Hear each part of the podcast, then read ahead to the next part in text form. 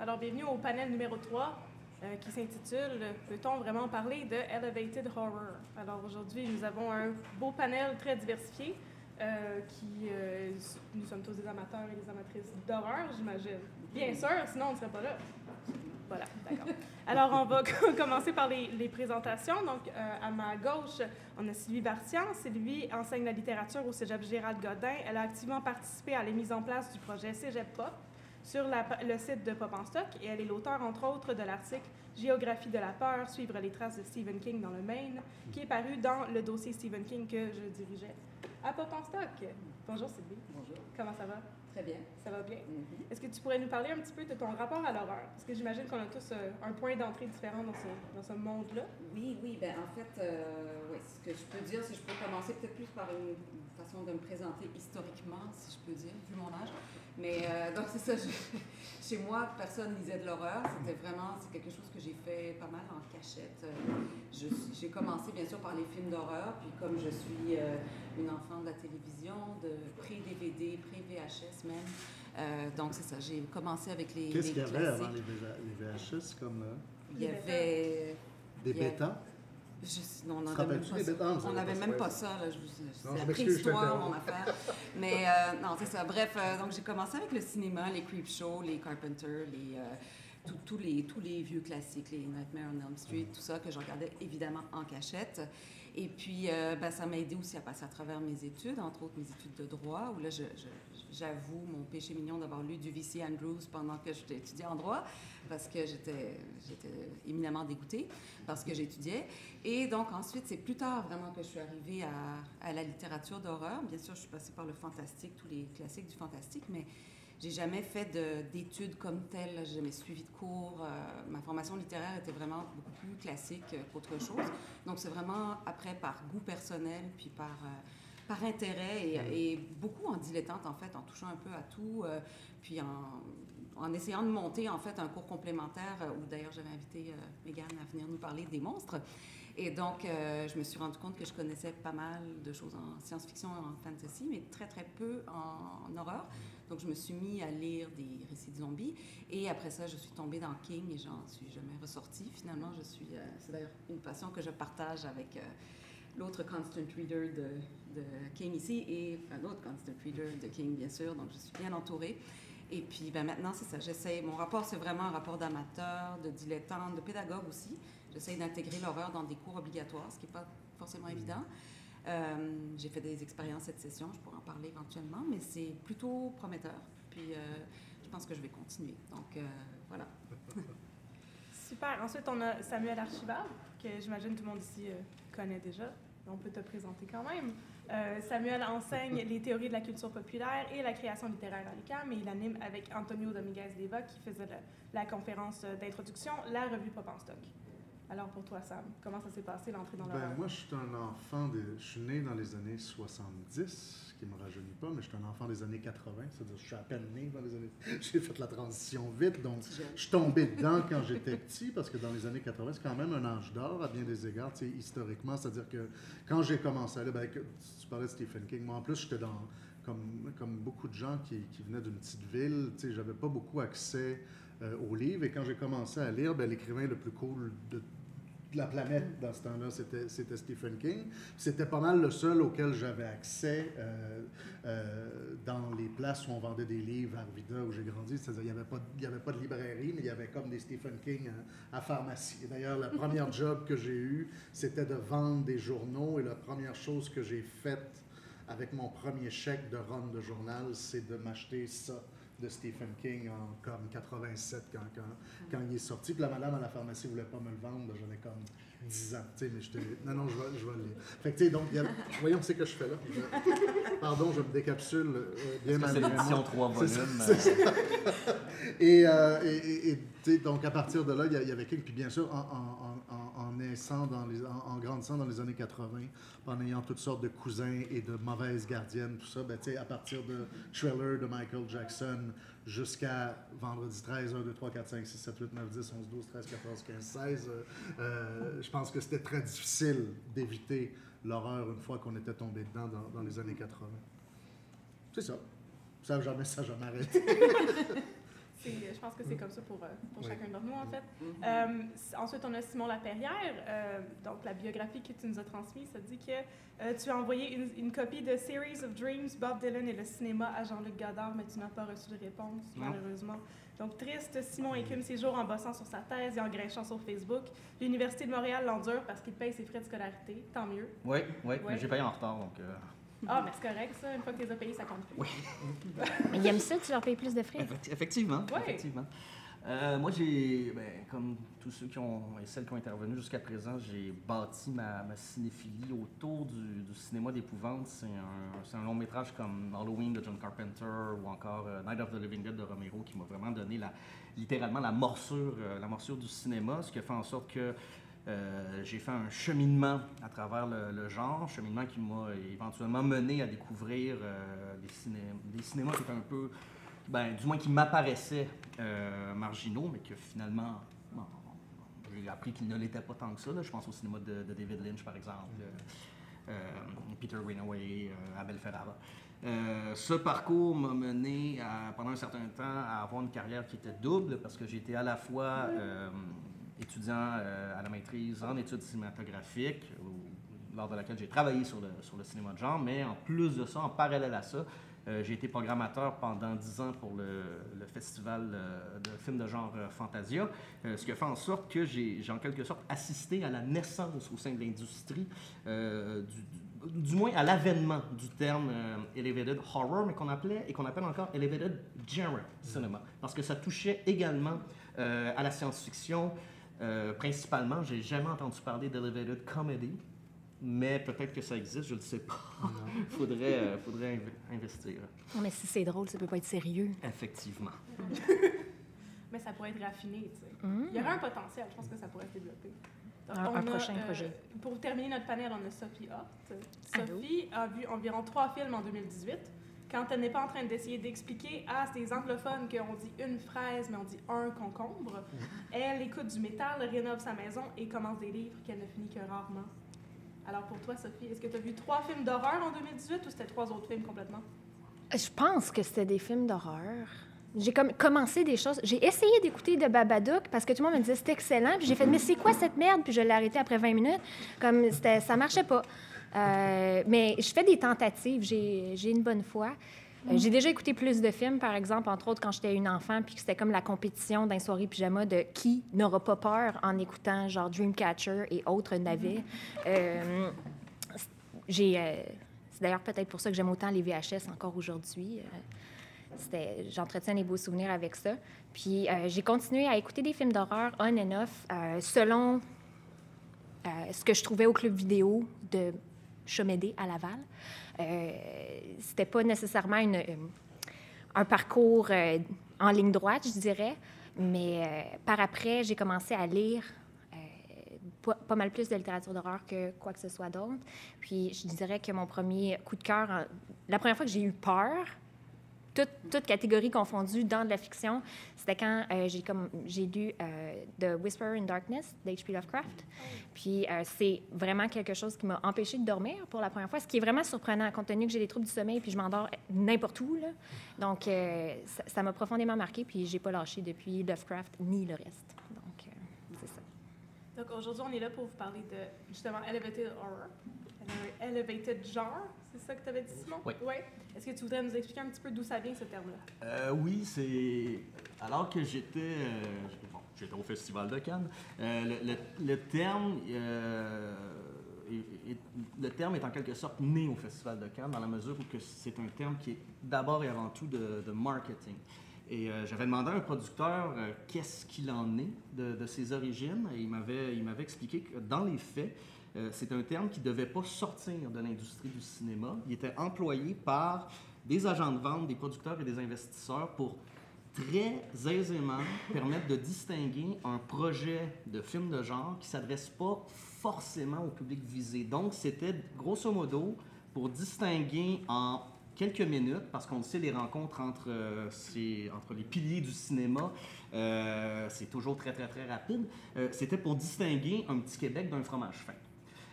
Donc, ça permettait de dire, ben, ce film-là sur lequel on travaille, qui s'appelle It Follows, ne s'adresse pas forcément au, public qui est ciblé généralement par les producteurs de films de genre, qui on sait qui est un, des spectateurs adolescents.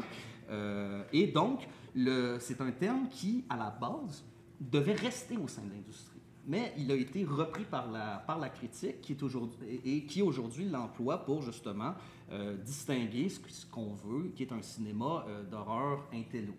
Euh, mais qui, j'imagine qu'on va en discuter aujourd'hui, c'est un terme qui n'a pas vraiment lieu d'être parce qu'on n'a pas assisté à un événement du elevated horror, ni même du elevated genre, il a toujours été présent depuis les débuts du, du cinéma.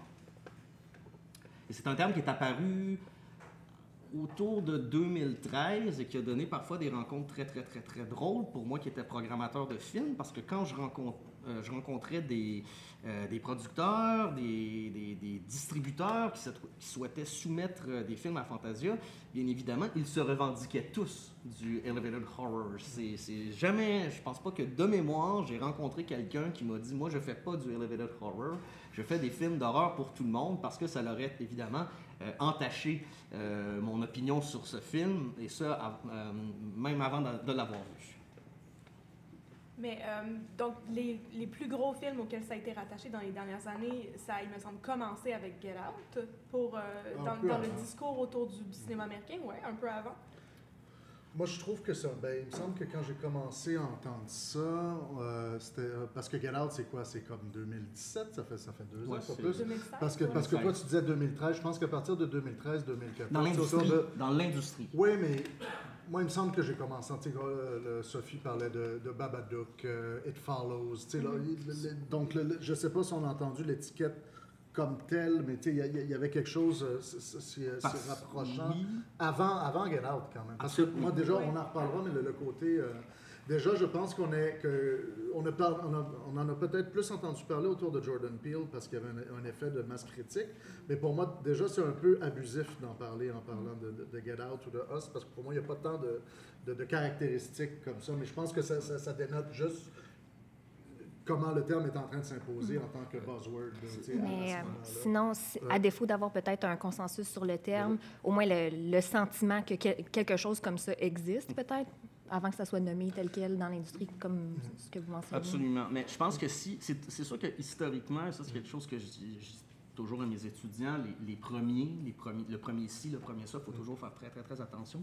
Je pense qu'on peut quand même cerner un en quelque sorte un moment dans, dans l'histoire récente qui, qui, aurait amené euh, à populariser le, le terme, c'est quand euh, It Follows et When When Animal Dreams, les deux ont été présentés à la Semaine de la critique à Cannes, et ça a été une des rares fois où les programmateurs n'ont pas défendu un auteur. Ils n'ont pas dit on a pris ce film-là parce que c'est un auteur qui fait un film d'horreur, on a pris un film d'horreur. Mm-hmm. Donc on n'était pas dans une euh, dynamique où on se dit ben on a pris un film d'horreur, mais si on l'a pris, c'est parce qu'il a été réalisé par Lars von Trier.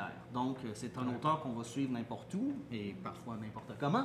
Euh, euh, mais là, je pense vraiment, on était dans une sorte de... face à un phénomène qui était nouveau, qu'on a un film de genre qui est sélectionné parce qu'il est un film de genre dans un festival qui n'a pas l'habitude de mettre l'emphase sur ce type de cinéma-là. Exactement. Puis quand on moi, quand j'ai commencé à faire des recherches là-dessus, j'ai mm. remarqué qu'il y avait une grosse polémique dans le, monde de la critique du cinéma autour du terme. Oui. Euh, parce que justement, c'est ça, ça a été utilisé dans les dernières années pour définir certains films puis les distinguer par rapport à la production de masse des films d'horreur. Euh, mais c'est ça, il y a des gens qui considèrent que c'est assez problématique. même ceux qui l'utilisent, je crois, mm. considèrent que c'est. Enfin, je trouve que parfois, il, par exemple, le réalisateur de Hereditary, qui ne fait pas l'unanimité ici, mais il a quand même lui-même dit oh, l'horreur est capable de tellement de choses, c'est un genre extraordinaire. Mais d'un autre côté, lui hésite à, à, utiliser l'étiquette. Là. Il ne voulait pas avoir le label euh, horreur. Il dit non, non, c'est une, une, tragédie familiale qui tourne au, euh, qui tourne au cauchemar.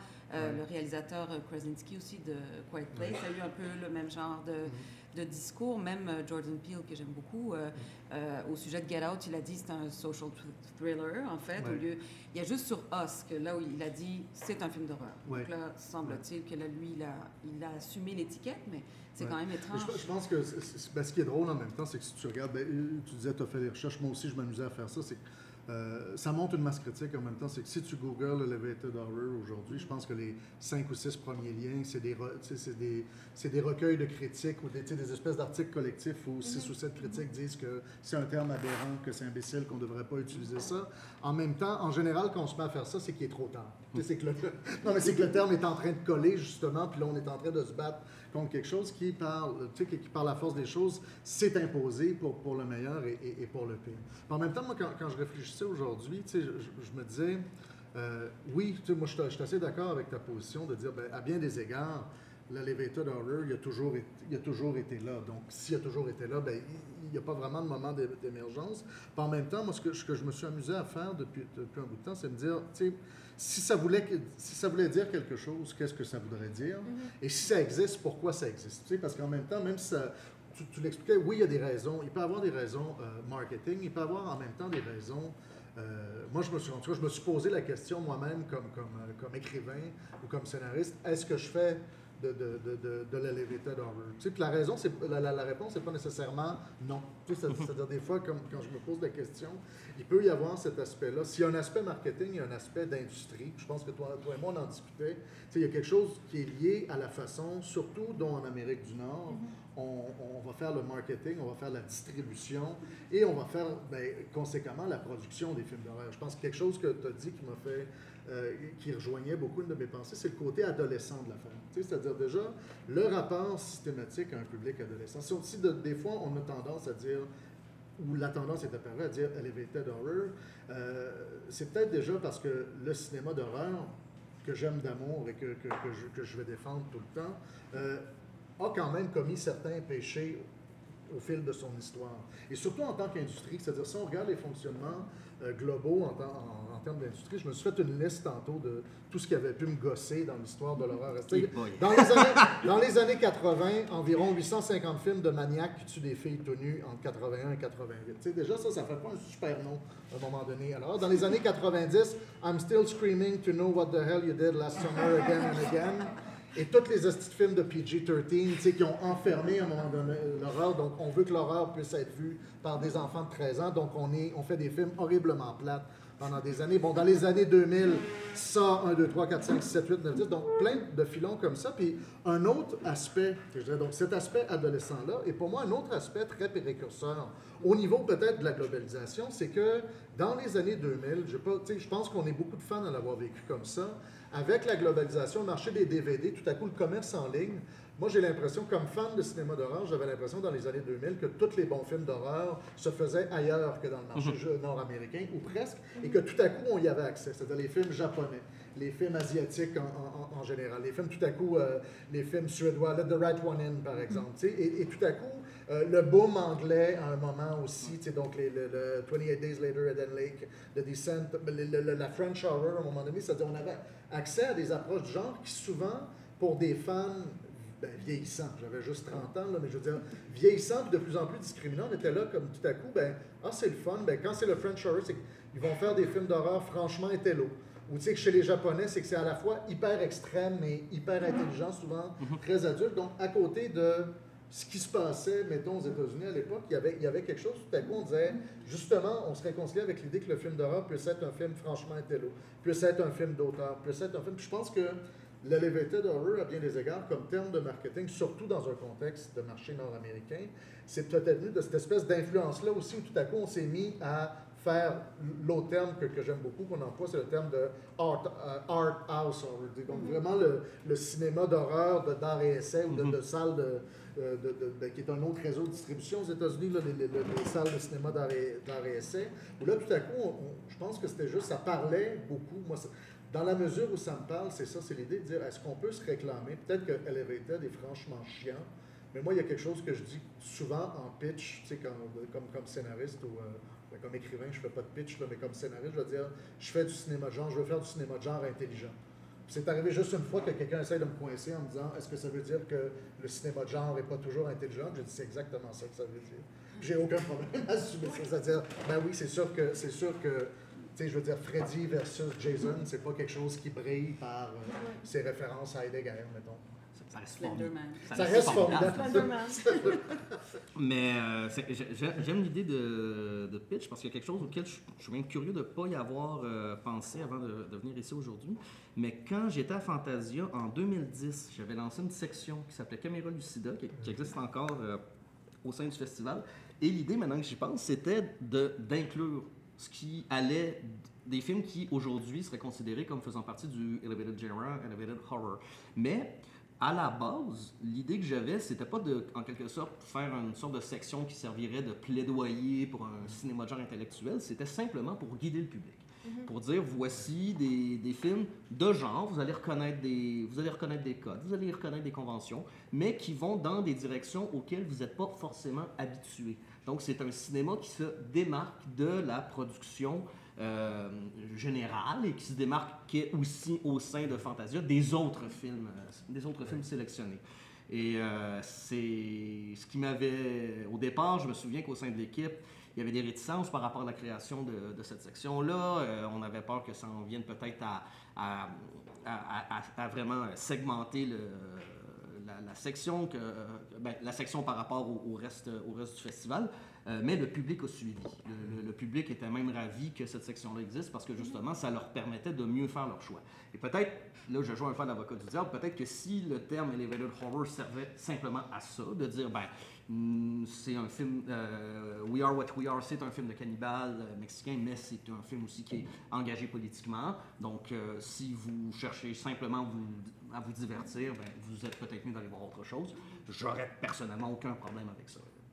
Ben oui, c'est ça. Moi, j'ai l'impression que justement, il y a une espèce de, de- mouvement dans le milieu du cinéma qui était euh, le cinéma d'horreur, ça, ça a plutôt été un phénomène de marge pendant longtemps, puis que justement, dans l'utilisation de ce terme-là, qui a l'air de. Moi, j'ai pas l'impression que ça rabaisse nécessairement le cinéma qui a été fait avant. J'ai l'impression plutôt que ça élargit le public, euh, le public cible, vers des gens qui seraient pas nécessairement touchés par ça, puis que par ce mouvement-là, ben, ça ramène vers le centre un petit peu de cinéma d'horreur qui était super marginalisé. Mais je pense que ce qui dérange, c'est l'oubli de l'histoire du cinéma. Oui. C'est de dire que c'est de vendre ce- cela comme un phénomène nouveau, alors que euh, est-ce que ça vaut vraiment la peine de nommer des exemples? C'était simplement Shining. Euh, on- les, les, les, les Universals, les films de John Carpenter, et là, euh, même des films Psycho, des films The Birds. donc, le- le- cette idée-là d'un cinéma d'horreur qui pourrait s'adresser à un public, disons, un peu plus érudit, euh, qui peut euh, même euh, projeter des enjeux de la société, alors que là, on pourrait même débattre que même la pire dose de films d'horreur le fait, parfois même à son insu. Oui, c'est un peu c'est un peu fâchant surtout quand on, on, euh, surtout pour les individus qui ont tenté de défendre le cinéma d'horreur en général depuis des décennies. Je pense que c'est de là que la réticence envers le terme elevated horror dérange. Ouais, J'ai l'impression qu'il y a quelque chose qui est très méprisant dans le terme lui-même, c'est-à-dire que déjà que le genre de l'horreur, ça, se bat à travers plusieurs stéréotypes, et- etc., depuis son, son apparition.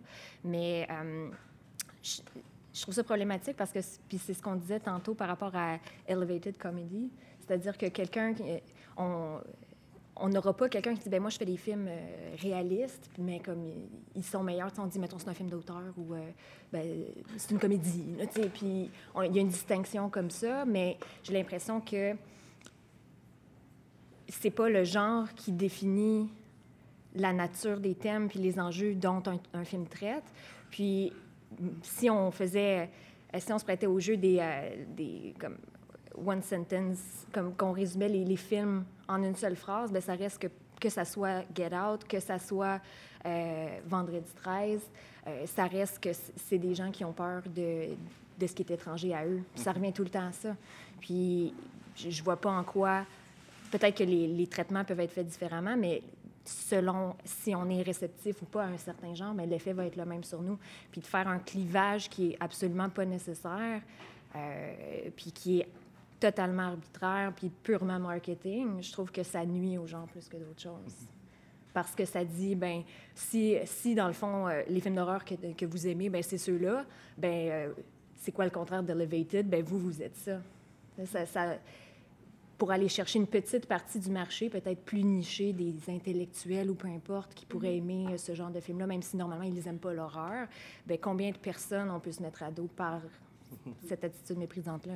Et, et- et je pense aussi que, pour peut-être pour finir sur le sujet des festivals, c'est que ça justifie la présence de certains films d'horreur euh, dans des festivals euh, généralistes comme Sundance et Cannes.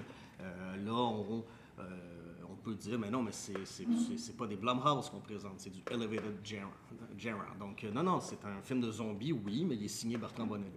Euh, mais cela dit, cette année, euh, à la quinzaine des réalisateurs, il y a énormément de films de genre et les programmateurs défendent le film de genre. Ils ont même dit c'est pas qu'on recherchait des films de genre. Là, quand on parle d'horreur, ça, ça fait peur. Euh, ils ont dit c'est pas qu'on c'est pas qu'on veut défendre le cinéma de genre, c'est que les propositions les plus intéressantes qu'on a reçues, c'était des films de genre. C'est c'est pour ça qu'on y a une forte présence de ce type de cinéma-là cette année. Ce sera peut-être différent l'année prochaine, on n'en a aucune idée. Mais ça, je trouvais ça intéressant que euh, y a- il y, il y avait les, les films étaient présents sans que ce soit dans l'optique d'une défense. Ouais. C'est simplement la qualité qui était mise de l'avant. Donc, il y aura peut-être un changement dans le, dans le discours, justement, grâce juste à, à des manifestations comme celle-ci.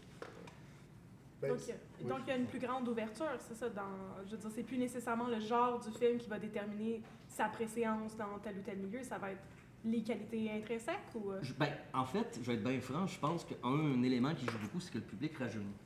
OK. Et qu'on a ben, aujourd'hui euh, des, des- des- des- des programmateurs qui sont à la base des cinéphiles, qui ont grandi dans une sorte de, de bassin audiovisuel où tu côtoies du David Lynch, euh, du Goddard, du Wes Craven, euh, et, euh, et, je sais pas moi, les, les- de la- les Lost, The Leftovers, Ouais. ben, ça fait en sorte que le- il y a- il y a la- cette fameuse hiérarchie-là, cinéma d'auteur, cinéma de genre, elle, elle- commence à s'effriter, même qu'elle a de moins en moins lieu d'être, parce qu'on sait, les, les auteurs ont toujours fait du cinéma de genre, mais là, enfin, on le reconnaît. Euh, avant ça, t'es- quand, on, quand on va lire des, des textes de critiques qui vont dire que les, les cahiers du cinéma, défend- avec la politique des auteurs, défendaient le cinéma de genre, c'est pas vrai. Ce qu'ils défendaient, c'est que à travers euh, un cinéma qui était très codifié, qui était celui du genre, des auteurs étaient capables d'exprimer leur vision. Donc, en- dans les faits, c'est anti-genre. C'est complètement anti-genre, c'est de dire, regardez ce que des auteurs peuvent faire avec un cinéma qui est finalement peu intéressant à la base.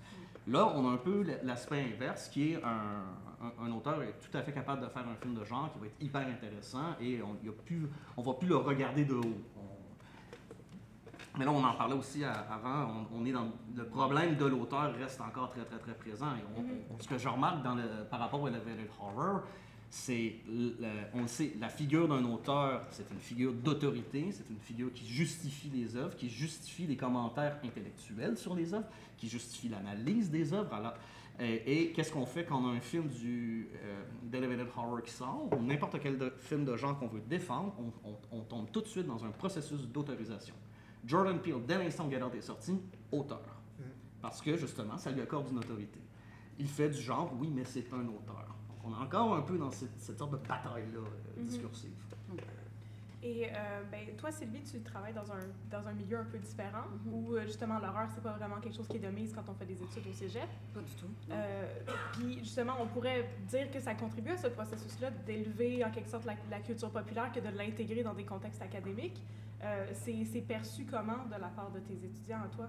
C'est plus perçu, non, en fait, c'est plus perçu comme, enfin, on, on parle de ce qu'on est, ou on parle de, on, comment dire, on arrête d'essayer de nous prendre puis de nous lever, mais on, la, la personne qui nous enseigne va partir de ce que nous, on connaît et va construire là-dessus. Donc, c'est une, c'est vraiment une approche très différente. Puis, c'est sûr qu'en même temps, il y, a des, il y a des fans d'horreur, puis il y, a des, il y en, il y en a certains qui ne s'intéressent pas parce qu'ils aiment les récits réalistes, il y en a certains qui sont terrorisés, qui sont incapables. Donc, chacun va réagir à sa manière, mais c'était quand même une expérience intéressante de l'imposer euh, et de voir les différentes réactions.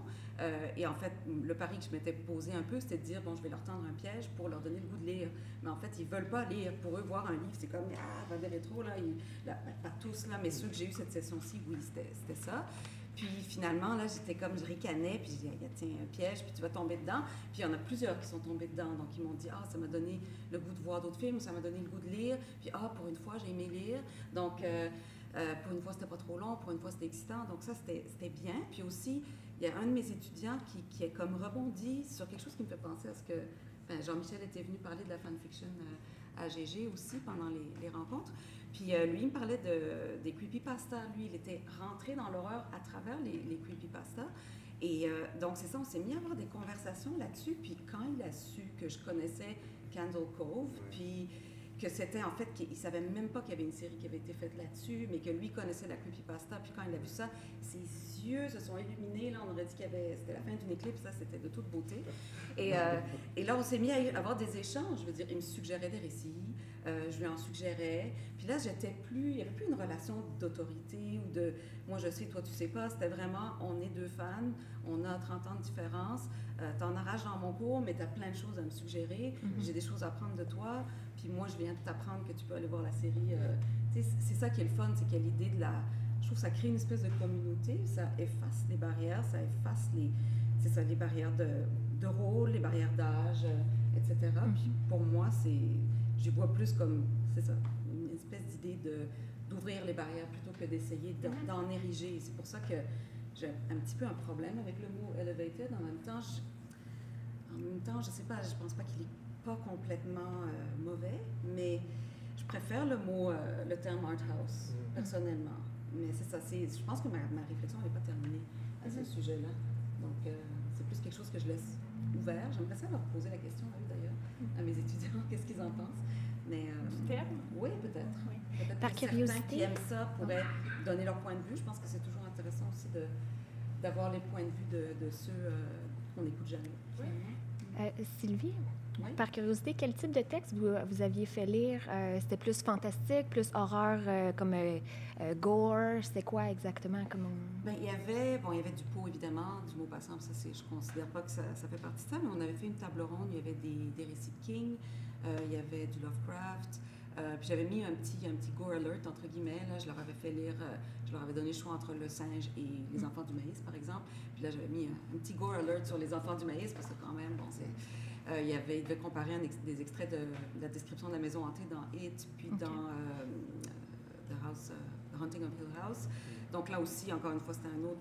Il y avait Mhm. différents niveaux, donc, mais quand même, je les avais avertis parce que je, je, je considère qu'il ne faut pas traumatiser les gens en, leur, en les forçant à lire des choses que, qui ne sont pas capables, que leur psychisme n'arrive pas à supporter. Donc, c'est pour ça que j'avais quand même mis une, une espèce de trigger alert. Là.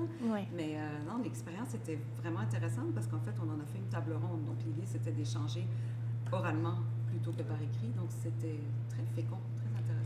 Est-ce que, vous pensez que de l'avoir fait sur justement quelque chose qui, qui ressente peut-être comme plus accessible ou euh, qui est plus une zone de confort, peut-être qu'un un classique euh, de la Renaissance ou je sais pas, euh, ça, ça le, fait en sorte que la, la table ronde était peut-être plus dynamique ou plus authentique pour les étudiants? Définitivement, définitivement. De toute façon, ils sont tellement assommés de classiques. Puis moi-même, j'ai pas le choix. Il faut que je les assomme avec Molière et, et- Mhm. et toute sa gang. Là. Mais je, je, veux dire, et je les aime aussi. C'est correct. Ça fait partie de, de mon métier, de mes goûts. Mais, mais je pense que de temps en temps, c'est bien de sortir de ça aussi. Puis ça leur parle. Et je, je trouve qu'on devrait justement aller vers ça de plus en plus. Je l'ai fait euh, cette session-ci en français langue seconde avec des étudiants quand même assez avancés. On a fait le test. euh, J'ai fait lire une nouvelle d'Ariane Gélina qui est plutôt fantastique, euh, assez classique. Là, on hésite et tout ça. Puis j'ai fait lire aussi euh, Love Will Tear Us Apart de Marie Demers qui est plutôt dans, le gore, dans le médical, euh, l'horreur psychologique. Puis euh, on a fait celle d'Ariane Gélina d'abord. Puis euh, le type de commentaire que j'avais, c'était un peu, c'est Molière qui m'a fait penser à ça. C'est-à-dire que les étudiants me disent, Madame, je comprends où je suis supposée lire, euh, où je suis supposée rire quand je lis du Molière, mais je ris pas. Puis, c'est-à-dire que je- il me disait, je comprends où je devais avoir peur, mais j'avais pas vraiment peur parce que je crois pas aux fantômes. Puis là, je me suis dit, moi, je sais quelle nouvelle s'en vient plus tard. Puis peut-être que celle-là va être plus, euh, justement, le côté réaliste de la nouvelle Love Will Tear Us Apart, qui est sur une table d'opération, puis euh, avec un patient qui se réveille, mais qui est conscient. En tout cas, puis soudainement, vu qu'on laissait de côté peut-être le côté plus fantastique, où est-ce que là, c'est on y croit ou on n'y croit pas, on embarque dans le jeu ou pas. Là, c'est même si on se dit, je suis, euh, euh, je suis quelqu'un de très terre à terre. Ça, ça pourrait vraiment m'arriver. Et soudainement, le côté réaliste fait qu'il y a une identification, une projection qui est beaucoup plus claire pour les étudiants, en, tout cas, selon les commentaires que j'ai eus. C'est- drôle, t'appo- t'apportes un terme je viens d'allumer une lanterne dans mon, dans mon esprit. Euh, quelque, chose, quelque chose qui est réellement fascinant, c'est que euh, par rapport à la production contemporaine qui est considérée comme du elevated horror, c'est que contrairement à d'autres films d'horreur avant qu'on jugeait, disons, d'intello comme The Shining, l'ambiguïté sur le fantastique n'est plus là. Dans It Follows, il y a véritablement un monstre. Il n'y a pas euh, un positionnement de ah, ben, c'est peut-être dans l'imaginaire. Hereditary, il y a vraiment des sorcières. Dans Get Out, euh, il, y a, il y a vraiment ces, ces individus qui font, pour ceux qui n'ont pas vu le film, on ne dira pas, euh, Quiet Heart, Quiet Heart s'ouvre en, en mettant, en mettant ça très au clair. Il y a des monstres, on ne peut pas faire de bruit. Et ça, d'une certaine façon, c'est un, changement qui est vraiment, vraiment, vraiment intéressant, puis que ce serait peut-être le- très pertinent de l'analyser, mais c'est que, et ça Sam, tu le sais, euh, tu le sais en tant qu'auteur, c'est que pendant très longtemps, une façon de, si on veut, huper son récit, c'est de maintenir une ambiguïté. Euh, Est-ce qu'il y a vraiment un fantôme dans la maison? Et bien jusqu'à la fin, on va garder ça euh, mystérieux, mais là, on a un cinéma qui se veut, lui, qui se revendique lui-même d'un certain niveau, mais qui euh, assume pleinement le fantastique. C'est clair, moi je trouve que c'est-à-dire, c'est clair que je sais pas si j'aime le terme, mais que je dis en, partie s'il est là, c'est qu'il y a des façons de faire qui sont, il y a des façons de faire qui sont apparues. Puis il y a bel et bien aujourd'hui, Netflix entre autres participe à ça, une tendance sais, dans, dans la façon de traiter le genre, qui en effet des fois quelque chose de qui peut être euh, d'un côté un certain revivalisme, parce qu'effectivement, dans l'espèce d'âge d'or des années 70-80, tu sais, on parle de Shining, si tu nommes de Shining, de Polanski, Friedkin, euh, Kubrick, ce qui est intéressant déjà quand tu regardes de, de- de Shining de Kubrick, c'est de, dire- c'est de voir quelqu'un qui arrive, qui est un grand réalisateur, qui arrive à l'horreur, euh, mais avec ses solutions à lui. C'était la même chose quand Friedkin fait L'Exorciste, est pas... à l'époque, de toute façon, même s'il est allé voir les films de la Universal, il n'y a rien qui lui dirait de dire, euh, Frankenstein te montre pas comment tu vas traiter, comment tu vas faire une histoire de possession démoniaque. Il y, a- il y a une espèce Oui. de changement quantitatif et qualitatif dans l'horreur à l'époque qui fait que la question se pose différemment de, de réalisateur à l'autre. Et, et- et- et je pense que des fois, dans le Leviathan, dans le, le- le genre tel qu'il se traite aujourd'hui, dans, dans le Leviathan, il y a un peu cette idée-là de revenir à libérons-nous un peu de la tyrannie de l'effet, libérons-nous des formules toutes faites et reprenons la- soit la question de la peur, soit les, les thèmes fantastiques, tout ça, d'une autre façon. Donc ça, c'est la portion revivaliste. Puis la portion un peu plus nouvelle, ben, je pense que tu, tu la, tu la montres bien, c'est qu'il y a ce côté-là, tout à coup, on va peut-être euh, l'élever d'une autre façon, c'est-à-dire que cette bonne vieille façon-là de ramener l'horreur plutôt vers un fantastique. Todor revient, donc un fantastique de, de l'indétermination, comme dirait Méliès. Donc on- là, justement, qu'on va amener. Puis c'est toi qui me disais que tu avais un prof de cégep qui disait que Oui. The Shining, Ah oui, oui. il n'y a, pas de fan- il y a pas de fantôme. Il n'y a pas de The Shining, fantôme, c'est ouais. entièrement dans la tête de Jack Torrance. Et donc, la façon classique, tu as, raison de dire, ben là, c'est un peu mieux que de l'horreur parce que là, on est dans la, on est dans la tête, c'est On subjectif, c'est de la- de ouais, folie, ouais. il n'y a, il y a- il y a Pas pas, de monstre. Mais ce qui est, ça, je, je trouve ça marquant dans les, les- les films récents qu'on a souvent associés avec, avec ça, c'est que non seulement le monstre, il est bel et bien là, et des fois, ben, autant des fois ça, ça me fascine, et d'autres fois, ça me, ça me fait chier. Il y a le côté très, très euh, volontaire ou déconstruit des métaphores. Tu sais, C'est-à-dire, je me Mhm. disais, Mhm. si on faisait de Shining aujourd'hui, à un moment donné, il y aurait un personnage qui dirait de but en blanc que les fantômes sont une métaphore de l'alcoolisme de, de sais, dans- Non, mais quand tu dis de, de Babadook, tu donnes l'exemple, mais dans de Babadook, c'est comme à un moment donné, c'est que presque éplé. Le monstre, c'est la colère et l'écœurantite de la mère de son petit-fils, un peu mon gars. Mais Sur les bandes, mais, hein. ça, mais ça te le dit, c'est comme si t'avais pas compris, là, c'est ça. Oui, oui, puis Et ah, ah, dans- c'est sur la lutte des classes. Et tu sais, ben, ben oui, puis dans Ouais. It Follows, ben, tu sais, c'est ça. Donc, chez, chez Jordan Peele, tu as un côté en même temps qui est revivaliste parce qu'il y a un côté Twilight Zone, mais c'est comme, tu sais, je veux dire, là, métaphore sociale Ouais. à, à go. Et même quand elle est plus opaque, tu sais, dans It Follows, tu sais pas exactement ce que ça veut dire, mais le rapport à la sexualité, tu sais, plutôt que d'être, euh, souvent un peu plus euh, en profondeur, il est très en surface. Mhm. Ben là, c'est c'est un truc, quand, quand tu baisses, tout à coup, tu vois des bonhommes gris qui te suivent un peu partout. Vous savez, je sais pas exactement ce que ça veut dire, mais c'est très, très euh, in, your, in your face. Avec ça, ça, ça m'a frappé. Puis je sais pas, à la fois, ça peut être un scepticisme parce que tu dis, c'est pas vraiment de l'elevated, c'est comme si vous faisiez de l'horreur pour les épais. C'est-à-dire que nous autres, on est habitués, non, mais on est habitués de trouver les métaphores en dessous puis de comprendre que le film, sais, de voir un film de zombie puis de dire, ah, c'est pas juste un film de zombie, Mhm. mais là, vous allez mettre un personnage, vous allez vous trouver une façon de dire, Hey, euh, by the way, je fais pas juste un film de zombie. Tu sais, donc, Oui. il y a quelque chose de très Ça, porté vers la surface. Absolument. ouais. Absolument, mais c'est- un manque de subtilité, justement, que Souvent.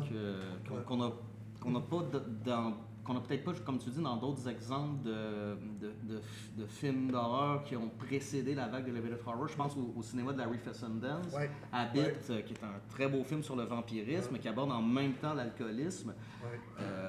Le, film établit des liens entre les deux dépendances, dépendance à l'alcool, dépendance au sang, mais il n'y a jamais rien qui vient souligner métaphore. Et voici, euh, voici explicitement ce sur le sous-texte du film. Et si vous ne l'avez pas compris, ben Dieu merci, il y a une belle note de bas de page en dessous de l'écran qui va vous, vous le pointer. Mais il ne faut, faut pas non plus penser que tous les films fantastiques font, euh, le font forcément maintenant. Euh, hier- hier soir, j'ai vu pour euh, la première fois Border, qui est un très beau film. Euh, c'est magnifique. Et euh, désolé, mais euh, je me suis demandé euh, si le film renvoyait pas à un- une communauté minoritaire. Et euh, avec ma copine, on a, on a essayé de voir ce serait laquelle en particulier pour finalement se dire ah ben si c'était au final, ce sont simplement des trolls. Ouais. il n'y a, pas une communauté qui est visée, ça peut être celle de notre choix. Et à mes yeux, c'est une, conclusion qui est beaucoup, beaucoup plus riche qu'une réponse claire et nette. Oui, les trolls égale euh, les gitans. Et voilà. Euh, et c'est vrai que ce que tu, ce que, ce que, ce que, ce que tu soulèves, Sa- euh, Sam, c'est, un, un peu énervant parce que je repense à hum, le, le, le classique, le, le film que tous les profs de cinéma vont employer pour démontrer comment le, cinéma de genre euh, est une, peut être la métaphore d'une peur ambiante, c'est Invasion of the Body Snatchers. Ouais. Mais quand on regarde le film par lui-même, même la finale avec l'acteur qui s'adresse à la caméra, ils sont parmi nous, ils sont parmi nous, ils sont parmi nous, ben c'est peut-être parce qu'on n'est pas des spectateurs de l'époque, mais ça me semble pas non plus si explicite que ça. Peut-être qu'on on, on- on adhère beaucoup d'intention à ce film-là. Ouais. Ouais. Je pense plus qu'il était baigné par une peur ambiante, mais qu'il n'a pas forcément voulu. euh, il il s'en est inspiré, mais il n'a pas- il a, il a peut-être pas tenté de l'illustrer. Ouais. La peur du communisme. Ouais. J'ai l'impression que peut-être, non, tantôt on parlait justement de distinguer les, les types de public euh, d'un point de vue marketing, puis peut-être que c'est euh, peut-être un faux pas de ce marketing-là, c'est-à-dire on va faire des films d'horreur euh, artistiques, profonds, bon, peu importe les, les adjectifs qu'on veut utiliser, mais on veut quand même pas se mettre totalement à dos les épais qui aiment ça le sang. Donc, on va leur expliquer pour être sûr qu'ils comprennent le film. Puis là, après ça, on se ramasse avec des affaires comme Us, qui font absolument pas peur, à part peut-être pendant 30 secondes. Puis après ça, il faut aller sur Rotten Tomatoes, puis regarder, puis être comme, là, si vous avez pas eu peur, c'est parce que vous avez pas compris l'affaire de lutte de classe, puis Ah, euh, la réflexion sur la race, puis ça, c'est vraiment effrayant. Puis comme, on se dit, ben OK, mais, mais encore, peut-être que ton film pourrait faire peur de d'autres façons. tu sais. Mais, c'est ça, justement, tu sais, si on parlait de public et tout, euh, je veux dire, de, de donner la clé comme ça de, de l'énigme au public, c'est une c'est bonne façon de dommage. faire que tu te prends pas pour un épais quand tu regardes le film, tu sais, tu l'as les réponses. Mhm. C'est comme, c'est en noir sur blanc, puis euh, les conclusions sont plus faciles à tirer, puis de ce, du fait même, justement, de ce fait-là, ben, t'é- t'élargis le public considérablement parce qu'il y a des gens qui auraient manqué ces subtilités-là, qui les manqueront pas, c'est certain, parce que c'est trop, c'est trop in your face, là. Mais ça me fait penser un peu, euh, on parlait de l'hésitation puis tout ça, puis il y a comme un peu un effet Scooby-Doo, c'est-à-dire que euh, autant qu'il y avait le- l'espèce de réflexe, là, on, mettons, on écoute un Amityville ou on écoute, euh, voyons, le, bon, euh, Poltergeist. Puis il y a tout le temps le, le- le raccourci de la maison est construite sur un cimetière indien. Voilà, Ouais. c'est pour ça qu'elle est hantée. Puis maintenant, ça prend tout le temps comme. On dirait que c'est soit ça qui manque dans les films, c'est-à-dire qu'on finit un film d'horreur, puis c'est comme un peu inquiétant parce qu'on ne sait pas pourquoi il était, telle personne était hantée, ou pourquoi telle personne était possédée. On n'a pas la petite explication, on n'a pas notre personne qui enlève le masque. Mais en même temps, quand ils font, c'est-à-dire nous donner une explication, oh, by the way, ça c'est une métaphore, bien là, ça- ruine tout. Fait que C'est comme s'il n'y avait plus d'éléments narratifs. euh, C'est ça, on n'a plus besoin de finitude parce que justement, tous ces effets-là servent des métaphores puis des discours idéologiques. Fait qu'à un moment donné, ça devient des. des euh, voyons, qu'on appellerait ça? Pas des, pas des artifices, mais Des simulacres. des Ouais. simulacres, c'est ça. Qui n'ont pas besoin de s'accomplir au complet, qui n'ont pas besoin de se terminer parce que je veux dire, c'est là pour serve a purpose, a un but. Puis après ça, ben, si ça se termine en queue de poisson, c'est pas vraiment très important parce que la métaphore est là, elle est lancée, tu sais. ouais, Ce qui, est, ce qui est drôle, c'est qu'il y a un effet inverse, par exemple, par contre, qui s'est produit au sens un peu l'arroseur arrosé, parce que au- autant Elevated Horror, ça peut être un terme d'abord dans les festivals tu sais, de, de, de marketing pour, de- de- dans le milieu comme tel, mais je pense qu'aux États-Unis, ce qui est arrivé aussi beaucoup, c'est l'inverse, c'est que de, de dire Elevated Horror, des fois, c'était une façon de désigner des films comme des films d'horreur qui n'ont pas été reconnus comme tels. Parce que l'autre tendance, l'autre, c'est que souvent ces films-là, euh, Hereditary, tout ça a marché, mais des films comme, tu sais, les gens qui sont allés voir The Witch en voulant voir un film d'horreur étaient en général en hostie. Ça fait que souvent, tu as un côté, euh, la critique donne une très bonne note, mais les, les, les pôles, tu sais, les, les pôles à la sortie, des, je me rappelle jamais le nom, là, mais où, où les gens donnent leur appréciation. The Witch, It Comes at Night, euh, souvent des films qui ont été profondément détestés. Euh, A Ghost Story de David Mhm. Bowie, qui est un film superbe. Et là, lui qui pose une belle question, c'est-à-dire, est-ce que c'est un film d'horreur, David, là, tu sais, de A Ghost Story de David Bowie? Je sais pas. À la même époque, quand j'avais vu, tu sais, et, et ça, il y a un côté, je trouve, dans, dans un, un peu âge adulte ou un côté, euh, des fois, on veut traiter de thèmes. euh, moi, ça m'avait, la première fois que je m'étais posé la question, c'était en voyant Let the Right One In de Thomas Alfredson. C'est-à-dire, c'est un film de vampire. Est-ce que c'est un film d'horreur? Je sais pas. Ça, ça va dépendre parce qu'il y, a- y a cette question-là. Est-ce qu'on, si on me le vend comme une affaire qui fait peur, ben non, si peut-être pas parce que c'est pas Mhm. là-dessus que, que l'accent est mis. Puis je pense qu'il y a souvent ça un peu aussi dans cette tendance euh, contemporaine à faire le genre. Et ça, ça m'est plutôt sympathique justement à dire on se libère de la tyrannie de l'effet ou on revient au thème en se libérant de la panoplie qui vient avec. Ouais. On peut-tu parler de vampires sans que ça soit Ouais. OK, il y a de l'ail, il y a le soleil, vite, faut que j'aille me cacher, puis qu'on parle plutôt d'une autre affaire avec ça, que... Ben, c'est c'est drôle parce que je me, je me suis posé la question en regardant Border hier soir. Je me suis demandé, est-ce que c'est un film de genre? Oui, il y a des éléments fantastiques, mais est-ce qu'on est vraiment dans un film de genre?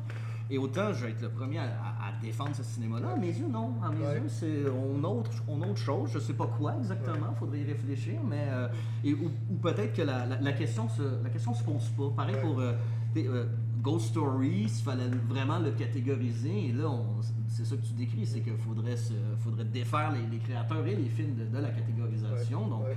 voici le film, il est ce que c'est, allez le voir, ou, euh, renseignez-vous en regardant la bande-annonce et faites-vous une idée si vous voulez le voir ou pas. Euh, euh, parce que justement, peut-être que le- l'enfermer dans un. Déjà enfermer un film dans un moule, ça, lui- ça, le- ça lui impose une, une identité, puis ça lui- ça l'empêche de, de, de- de- trouver celle qui lui est sienne. Et A Ghost Story, de ce point de vue-là, c'est un, c'est un problème fascinant parce que d'une part, oui, c'est un film de fantôme, mais c'est pas, c'est pas un film, c'est pas un film d'épouvante. Euh, c'est un drame sentimental, mais il n'y a pas vraiment de, de scène d'amour. C'est Il n'y a pas Patrick Swayze. Non, il n'y a pas Patrick Swayze. C'est pas mon fantôme d'amour.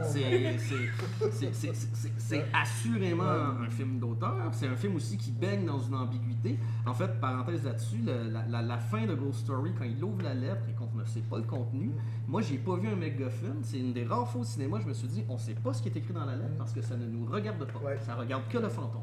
Donc, Ouais. nous, on n'a pas besoin de le savoir parce que ce sont pas de nos affaires. Respectons l'intimité du personnage.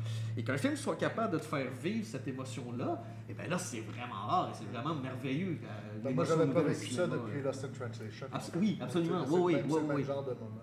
Oui, oui. Euh, mais justement, on fait quoi avec, on, fait quoi avec le Ghost Story? Parce que même, même pour ce film-là, le, le terme d'elevated horror, qui, je pense que ce serait très chic pour l'elevated horror de dire que A Ghost Story en fait partie, mais je, Ouais. je pense pas. Je pense que c'est une œuvre limite. Oui, mais, mais je veux dire, souvent dans nos appropriations rétrospectives, c'est-à-dire, euh, on va faire ça, c'est-à-dire, des fois, on va mettre, euh, euh, tu sais, quand on se met à parler de l'horreur, on dire pas besoin de l'elevated horror parce que l'horreur, Mhm. ah, Fredkin, euh, on va, des fois, on va annexer David Lynch parce que ça fait, parce que oui, David Lynch, des fois, il était peur en style, parce Mhm. que c'est un cinéaste d'horreur. On s'entend que non, on s'entend, Oui. mais tu sais que c'est- pas vraiment ça son affaire. Ça fait que des fois, on fait des, on fait des annexions rétrospectives euh, comme ça, Mhm. de- on va le faire. euh, Actuellement, mais moi, moi, souvent, je l'ai vécu comme ça. Ben, C'est-à-dire, Hereditary, c'était ça mon problème. C'est que je suis allé, puis j'ai dit, ah, on m'a dit que j'allais avoir peur. Fait que là, je suis allé le voir comme fan d'horreur, j'ai détesté ça. Alors qu'il y a d'autres films que, justement, si j'avais la, la- la bonne programmation, ben, The Witch, j'aurais adoré ça. Mais parce que, justement, de par le fait de dire, OK, c'est complètement une autre affaire. C'est pas, c'est pas que c'est. euh, Des fois, c'est le. le- le- J'avais lu un bel article, il faudrait que je le retrouve, qui disait c'est le changement, des fois, de du, du sentiment. C'est-à-dire que des fois, on, on joue plus sur l'angoisse existentielle qui est très contemporaine que sur le jump scare, que sur quelque chose de, de- de vraiment plus viscéral. On travaille sur des zones plus océaniques un petit peu de- d'angoisse. Ça, c'est une démarche intéressante en soi. Mais je pense qu'on on pourrait peut-être aussi développer, c'est- qu'est-ce qu'on entend par ce qui fait la peur. Moi, de Witch, Ouais. j'ai personnellement trouvé que c'était absolument terrifiant. Euh, L'atmosphère de ce film-là Ouais. est prenant. euh, Ouais. le- le- la voix, Ouais, pour c'est- ceux qui ont vu le c'est film, la voix et le poil s'est hérissé Ouais. sur, mes, sur, sur- sur mes bras. Euh, mais mais on, euh, c'est ce qui, ce qui est intéressant par rapport au, au, film qu'on a nommé qui se revendique du elevated horror, c'est qu'on est encore dans le jump scares. On n'est pas vraiment dans l'établissement d'une atmosphère. C'est que ça reste néanmoins pour ceux oui, ça se revendique d'un discours, d'une métaphore, mais ça promet quand même, on va avoir une bonne petite frousse. Euh, et ça le fait comment? Mais par la, méthode classique du jump scares. Euh, Us, oui, effectivement, on sursaute. Euh, mais j'ai pas trouvé que c'est, j'ai pas trouvé que ça a été une expérience de terreur aussi prenante. T'as sursauté dans Us? Ben, par moment, tu quand la musique fait bah, Non, mais je suis immune au jump scare, donc je sais pas. Mais. oui. Mais je trouvais que. Mais ça voudrait dire qu'il y a quand même un travail sur l'atmosphère, sur l'ambiance. Parce que c'est pas, c'est pas là dans The Witch, que c'est pas là mm-hmm. dans les films plus classiques où qui, on, qui reposent essentiellement que sur les jumpscares pour mm-hmm. faire peur. Il y a quand même quelque chose. Parce que si les jumpscares fonctionnent, c'est parce qu'on travaille sur la musique, c'est parce qu'on travaille sur mm-hmm. d'autres choses. Donc il y a quand même. C'est peut-être pas utilisé de la même façon, mais il y a quand même c'est ça, mais il, fait, il, reste quelque chose... Elevated ou pas. Il reste quelque chose de formulatique. C'est ça que je veux dire. C'est que euh, it, Follows, il y a encore des, il y a, encore des jump scares. C'est peut-être que le film aurait... Mais c'est tellement le fun. Euh, mais, oui, oui, oui c'est super le fun, mais tu sais, j'ai revu récemment le, le, le, remake de The Woman in Black, qui, est, un mm. film sympathique, qui n'est pas un elevated horror, on est d'accord, mais j'ai eu un flash en me disant, si on enlevait les jump scares, du, euh, du moins euh, les jumpscares sonores, on aurait un film absolument terrifiant. Parce que là, on verrait que les fantômes apparaître euh, mm. dans l'arrière-plan. Mais dans l'hésitation, encore l'incertitude. Exactement, mm-hmm. exactement.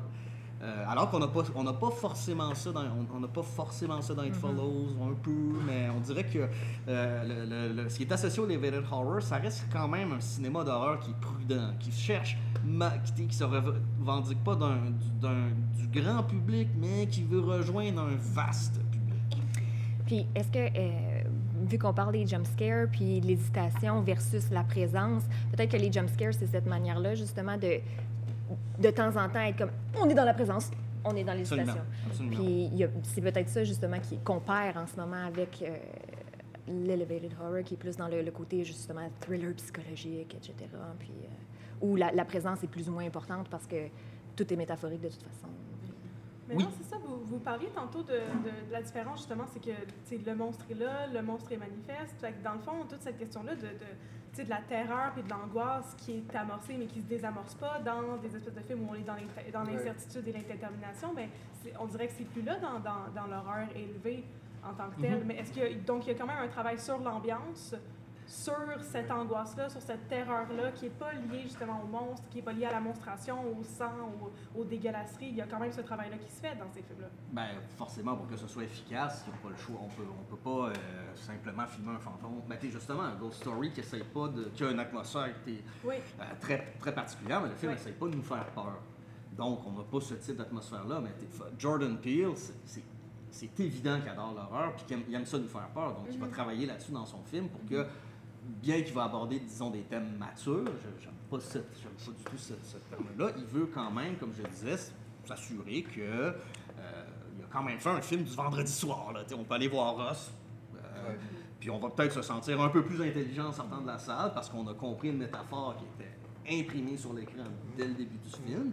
Euh, mais on aura quand même passé un bon moment. En même temps, c'est ça, je voulais juste, en parlant de Jordan Peele, euh, j'ai écouté récemment une émission où j'ai lu aussi qu'il s'était beaucoup inspiré du, du, premier film des Stepford Wives, justement de cette espèce de, de, terreur de se faire remplacer. Puis quand je pense justement à un des films dans ma vie qui m'a fait le plus peur, c'est The Stepford Wives.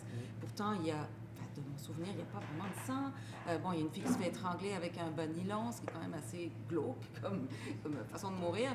Mais je veux dire, je pense que j'ai jamais rien vu de plus effrayant que euh, le, comment dire, la dernière scène de, de comment elle s'appelle, Suzanne?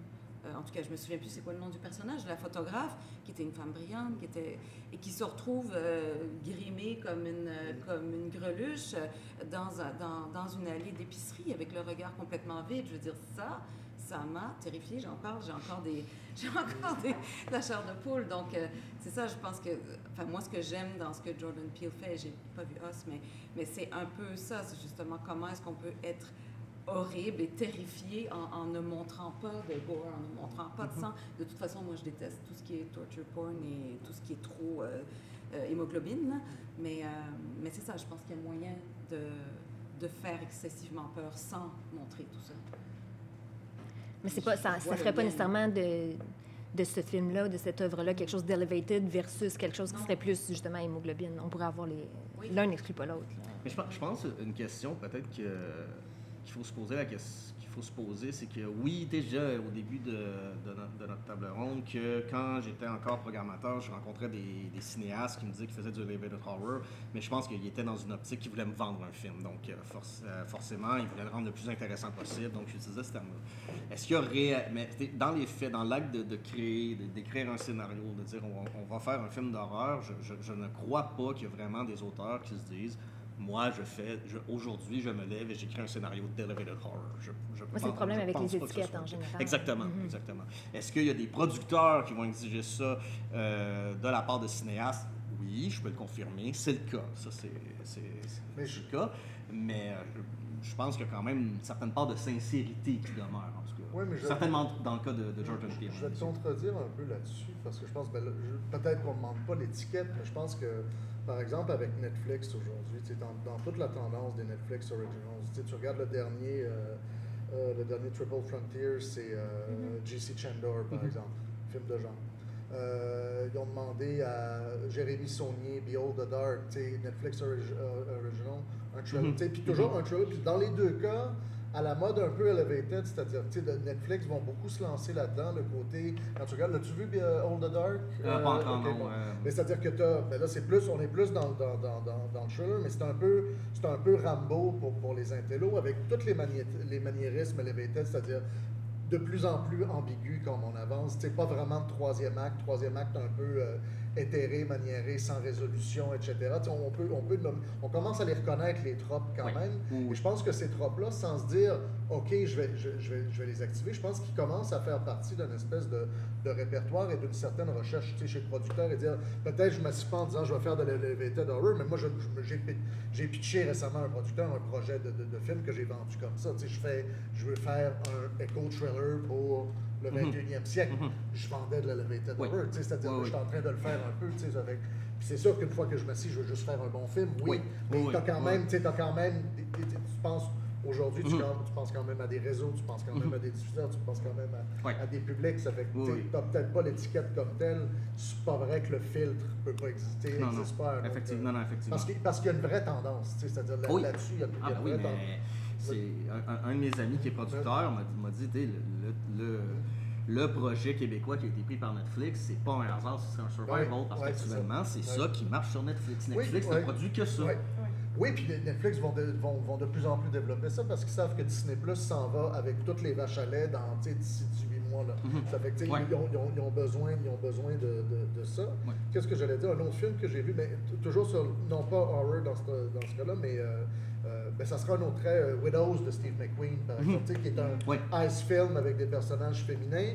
Mais ça, c'est une autre tendance. Le Triple Frontier de Chandor, c'est ça, c'est que tu prends un film, tu prends le- l'espèce de film de body, le, le, le, le- body film de, de, de, de- d'anciens guerriers, comme le film de Heist au féminin. Puis tout à coup, ben, qu'est-ce qui change? C'est qu'on dirait que le Heist est moins important que le, le développement de sais, Mhm. C'est-à-dire, Ouais. ça, c'est, le genre de petit maniérisme qui, fait, ben, qui est souvent intéressant, mais qui, est- qui Ouais. fait beaucoup partie des façons de faire en 2019-2020, de commencer à dire on fait du genre, mais on tire la couverte d'un bar qui est un peu plus, euh, tu sais, qui est un peu plus Ouais. intello, ou qui est un peu plus réservé traditionnellement Oui, à du film d'auteur, à du film de répertoire, bon, etc. Ça, fait que ça, je pense que déjà dans ce maillage-là, il y a quand même un phénomène qui objectivement existe, tu sais, qui, qui est, qui est là. là? Ouais, ouais, ben, euh, ouais? absolument. Mais t'es comme, euh, on sait que la, la prochaine série de, de Damien Lindelof va être Watchmen, qui va être Ouais. sa propre. C'est ouais. peut-être une suite, peut-être un reboot. En fait, on n'en sait rien. Mm. Mais je suis d'accord avec toi que pour, pour, pour avoir vu et adoré Leftovers, selon moi, les super-héros pour Lindelof, ça va n'être qu'un point de départ pour amener ça complètement ailleurs. Euh, donc, on va attirer le public avec les super-héros, en plus avec une franchise qui est connue. Ouais. Euh, mais mais euh, justement, on, on les attire puis pour finalement faire complètement autre chose. Ouais, ouais. Il nous reste juste quelques minutes. Fait que justement, je voulais comme enchaîner sur la question des reboots, parce qu'après tout, c'était un, groupe de recherche sur les questions du recyclage. Fait que dans toute cette tendance-là qu'on a aujourd'hui de faire des, ben, soit des sequels, on va avoir, euh, en fait, c'est pas vraiment un sequel, mais Doctor Sleep, on va avoir la suite de The Shining, qui est une adaptation quand même, mais tu sais, il y a un remake de Pet Cemetery qui vient de sortir, il y a eu Halloween qui a été fait l'année passée. Il y a une grosse tendance de, de réinvestir toute cette, cette espèce de de, de, genre, cet univers de l'horreur vraiment classique de le transposer aujourd'hui. Est-ce que euh, ça, ça s'incarne aussi dans ces espèces de tangentes-là de l'horreur élevée, du, mm. de la métaphorisation, des, des idéologies? J'ai l'impression que ça le fait moins, en fait. J'ai l'impression qu'il n'y a pas vraiment ce discours-là autour de ces productions-là qui sortent et qui fonctionnent, entre guillemets, parce que ça fonctionne pas tant que ça, on se rend compte de ça, mais pas tout le temps, c'est ça, que ça fonctionne ou non quand même, sans être nécessairement lié à cette grosse tendance-là qui est, on dirait, l'horreur de, de 2019. J'ai l'impression que, évidemment, ça, doit, ça dépend des films, mais euh, j'ai l'impression que grâce justement à, Internet, tout ça, puis quand on fait un reboot, quand on fait un remake, généralement, c'est un film c'est pour des films qui sont sortis avant 1990, là, ou dans l'horreur en tout cas. C'est le cas d'Halloween, c'est le cas de... Bon. Puis euh, je pense notamment au remake qu'ils ont fait de Maniac il y a mhm. quelques années, mhm. qui a été à la fois très apprécié et très détesté justement parce qu'il était différent de l'original, parce qu'on remplissait des espèces de blancs narratifs ou qu'on rajoutait des éléments à l'histoire puis qu'on se retrouvait à la changer complètement. Euh, mais je pense que ça, c'est peut-être entre justement à, l'apport du fan ou des fans dans la communauté, particulièrement à l'horreur, parce que si il y, a comme une forme d'attachement, une forme d'appartenance par rapport à, l'horreur comme genre, qu'on n'a peut-être pas, mettons, il n'y a, pas comme de fan club de gens de comédie, là, tu sais, on, en discute. C'est pas la même chose. Euh, parce que justement, c'est pas marginal. Mais euh, j'ai l'impression que euh, par le remake, soit on essaie de rendre hommage, soit on essaie d'améliorer. Puis parfois, il y a aussi le.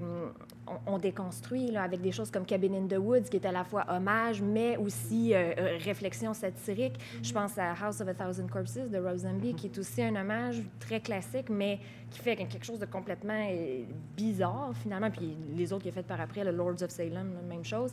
Mais c'est pas. J'ai pas l'impression que c'est nécessairement remake vers Elevated. J'ai l'impression que c'est plus peut-être quelque chose qui s'exclut mutuellement. Ben, je pense que tu avais raison de dire. C'est peut-être ce qui fait qu'il y a toujours un fond sympathique pour moi, c'est peut-être dans cette espèce d'aspiration-là, fut-elle prétentieuse euh, à un cinéma d'auteur ou à l'horreur de répertoire, c'est que ça nous sort un peu de la logique du remake à l'infini. Peut-être le temps qu'on finisse de travailler là-dessus, parce que je commence, ma, ma Marvel fatigue, ma Star Wars fatigue, ma DC fatigue commence à à être très, très manifeste chez moi. Puis même dans les, les, euh, les, euh, les remakes, je n'ai pas aimé le dernier, je suis tanné, je suis tanné d'autres, je suis tanné de me refaire servir la même affaire un million de fois. Je trouve que les nouveaux Stephen King, on en parlait tout à l'heure, ben, toi tu as aimé Hit, mais je trouve que la nouvelle batch des Stephen King de série A plutôt que de série B n'a pas donné grand. J'attends toujours le nouveau chef-d'œuvre. Dans les adaptations de Stephen King. Ça fait que, il y a quelque chose de peut-être sympathique dans le Horror au sens où euh, les gens qui s'en réclament, les, films qu'on va vendre comme ça, ben, c'est des films qui se, qui se forcent assez fort à, à, manifester des propositions originales qui ne sont pas dans cette logique de sérialisation-là. Parce qu'on en parlait ce matin, mais je pense que la, la sérialisation, c'est que même si tu regardes les univers Avengers, les, les, univers Star Wars, c'est qu'on est, on est dans des logiques, c'est plus des films de réalisateurs, c'est des films de showrunners.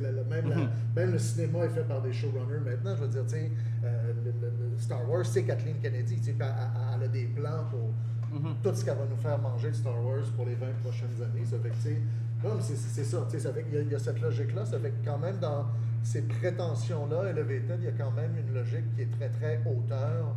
Puis c'est bien qu'il y, ait un trip d'auteur qui, est assez proche de résistance en culture populaire. Ben, pour, pour, répondre à ta, question, Catherine, il y, a un exemple qui m'est venu en tête, qui est le récent supérieur, mais je me suis dit, ça, c'est l'exception. C'est une exception qui, va, qui confirme ce que tu dis. Euh, le, film que, que j'ai